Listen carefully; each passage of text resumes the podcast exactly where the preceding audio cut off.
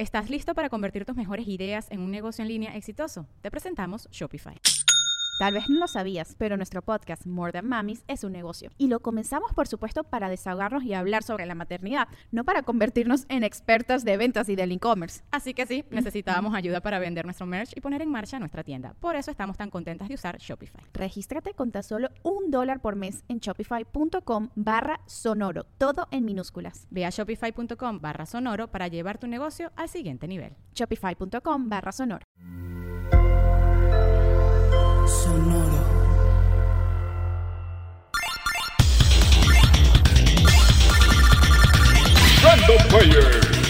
El archivo histórico y cultural del gamer. Durante mucho tiempo fue la distribuidora de software más grande del planeta. Actualmente comprende más de 20 estudios de desarrollo y da empleo directo a unas 6.000 personas bajo la visión de tratarlos como artistas. Madden y FIFA son sus cartas más fuertes de presentación. Electronic Arts. William Murray Hawkins III nació en Pasadena, California en 1953. Fue apodado Trippy por su abuela, ya que era como una copia de su padre y abuelo, el triplicado. Desde niño fue un gran entusiasta de los juegos de mesa, especialmente de Stratomatic Football, una especie de juego de pluma y papel que simulaba encuentros de fútbol americano. De hecho, esa fue la base para su primer proyecto. En 1972 creó un juego de mesa similar llamado AccuStat Football que empleaba estadísticas y datos reales de jugadores para la estrategia deportiva. Su padre le prestó 5 mil dólares para intentar comercializarlo, pero no tuvo éxito alguno.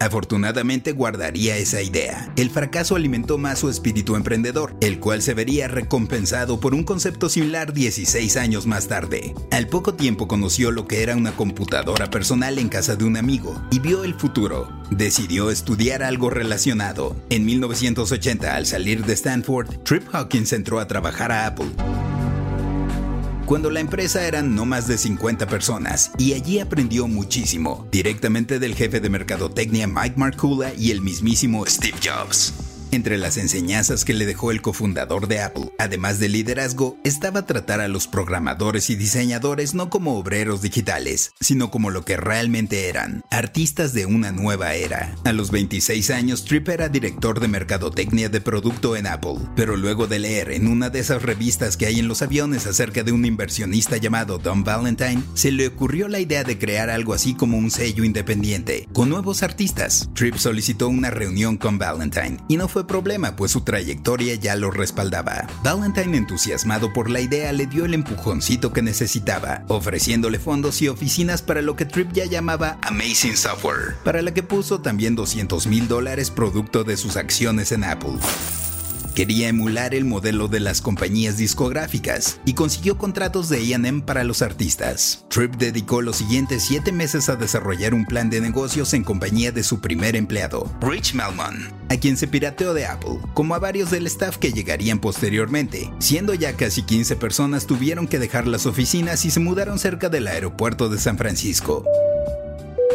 El 8 de octubre de 1982 estaba listo el plan, aunque el nombre de Amazing Software no encantaba a Melmon, así que se llamaron brevemente SoftArt.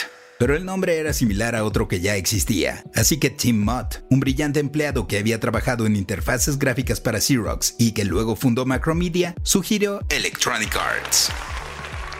Sonaba bien y recordaba a United Artists, estudio que surgió en respuesta a las prácticas tradicionales de Hollywood y se quedó. La verdad es que EA, Electronic Arts, tenía uno de los equipos más talentosos jamás reunidos en una empresa de software. Nombres como Bing Gordon, David Maynard, Steve Hayes, Bill Butch, John Freeman, Ann Westfall y Danny Bunton eran los artistas que Tripp quería, genios rebeldes con ideas originales y arriesgadas, que actuaban bajo la filosofía plasmada en la publicidad We see farther, vemos más lejos, y planteaban incógnitas como si una computadora podría hacerte llorar. Hasta las portadas de los juegos eran como portadas de discos, con arte llamativo y en varias ocasiones con el nombre del creador junto al del juego. Los primeros títulos distribuidos por Electronic Arts salieron a mediados de 1983 incluyendo Archon, The Light and the Dark, Access Assassin, Hardhead Mac, Mule, Murder on the Cinder Moth, Pinball Construction Set y Worms, pero quizá el más importante fue One on One. el primer juego deportivo con licencia de la historia. A pesar de los gráficos rudimentarios, ya presentaba a las figuras del baloncesto Julius Erving y Larry Bird en 1983, teniendo una secuela, Jordan contra Bird, en 1988 había nacido EA Sports. EA Sports. Con características muy similares a las que Hawkins tenía para su juego de mesa original, sumándose Earl Weaver para béisbol en 1987 y John Madden Football en 1988. Los amigos de Trip aún bromean diciendo que solo fundó Electronic Arts para hacer finalmente su juego de fútbol americano. Docenas y docenas de títulos fueron publicados por Electronic Arts durante los 80, siendo la mayor parte desarrollados por estudios externos o incluso programadores solitarios, como Mark Cerny, el padre de la PlayStation 4 y 5. Quien hizo en 1986 uno de mis juegos favoritos para Commodore 64, Marvel Madness. EA era la distribuidora para muchos, la disquera o disquetera en este caso, aunque digamos que sus bandas de casa también eran buenas, con grandes éxitos como Age of Adventure, Kings of the Beach, Budokan the Martial Spirit y Skater Die. Genial título de patinetas de 1987 que fue el primero desarrollado internamente. EA se hinchaba de dinero. El sistema funcionaba. Cientos de artistas independientes tenían una distribución masiva y la compañía no estaba atada a una sola plataforma. Publicaba títulos para computadoras Commodore, Atari, Apple y con DOS. Cuando llegaron las consolas caseras de Nintendo y Sega vino un nuevo e interesante episodio, pues tanto la casa de Mario como la de Sonic estaban renuentes de dar la autorización para que EA publicara juegos en ellas, compartiendo sus tecnologías, especialmente porque se sabía que Hawkins quería lanzar su propia consola. Trip contrató a personas que hicieron ingeniería inversa, logrando crear juegos que corrieran en Sega, así que Sega dio su brazo a torcer para que EA no revelara sus secretos, y eventualmente Nintendo también aceptó que EA publicara juegos en sus máquinas, por lo que en los 90 también hubo un sinnúmero de juegos de EA en computadoras y consolas, sobresaliendo Road Rash, The Need for Speed, y claro, Madden, Tiger Woods PGA Golf Tour, NHL, FIFA, NASCAR y NBA Live.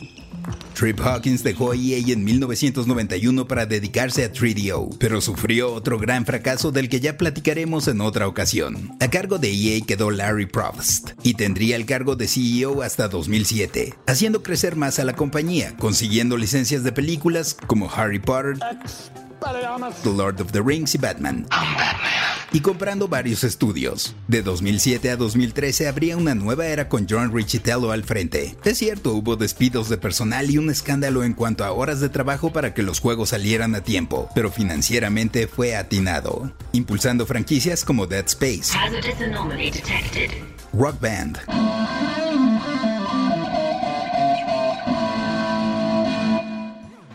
Crisis, Burnout, The Sims, ¡Siva, Gork! Mass Effect, There is a realm of existence so far beyond your own, you cannot even imagine it. y The Simpsons. En 2013, Andrew Wilson fue nombrado nuevo CEO y volvió a tomar decisiones para mantener la compañía saludable en términos económicos, cancelando muchos proyectos de títulos gratis para jugar que no eran redituables y cerrando estudios como Visceral Games. Pero lo que también cerró ese mismo año fue el trato con Disney, para hacer los siguientes videojuegos de Star Wars, de donde hemos tenido los fantásticos Star Wars, Jedi Fallen Order y Star Wars Squadrons. EA fue la desarrolladora de software más grande del mundo hasta la fusión de Blizzard y Activision en 2008, y si bien poco a poco ha hecho un lado la visión de tratar a los desarrolladores como superestrellas, siguen haciendo muy buenos juegos. Yo soy el Paella y esto fue Random Player.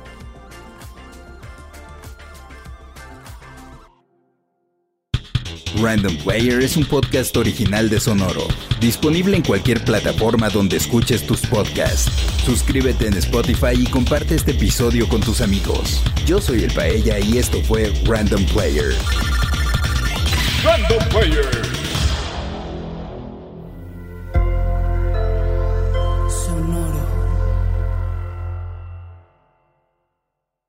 ¿Estás listo para convertir tus mejores ideas en un negocio en línea exitoso? Te presentamos Shopify. Tal vez no lo sabías, pero nuestro podcast More Than Mamis es un negocio y lo empezamos por supuesto para desahogarnos y hablar sobre la maternidad, no para convertirnos en expertas de ventas y del e-commerce. Así que sí, necesitábamos ayuda para vender nuestro merch y poner en marcha nuestra tienda. ¿Y cómo suena con Shopify?